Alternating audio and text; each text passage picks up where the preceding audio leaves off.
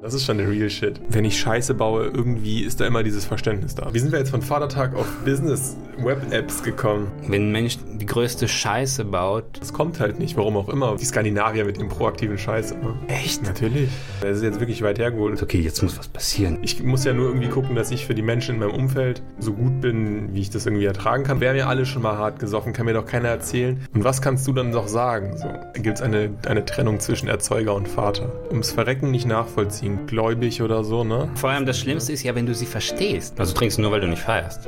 Oder feierst du jetzt wieder vermehrt, aber trinkst nicht dabei. Wie krass kann das Gespräch sein? Ich, ich meine, wer bist du? Unreflektiert dastehen und über jeden Zweifel erhaben sein. Gut, ich möchte jetzt das Thema nicht aufmachen, aber Ich merke leider tatsächlich gar keine Veränderung. ein Gespräch kann vieles bewirken, auch unterbewusst. Dann mach mal Detox, dann wirst du gesund. Geil. Und?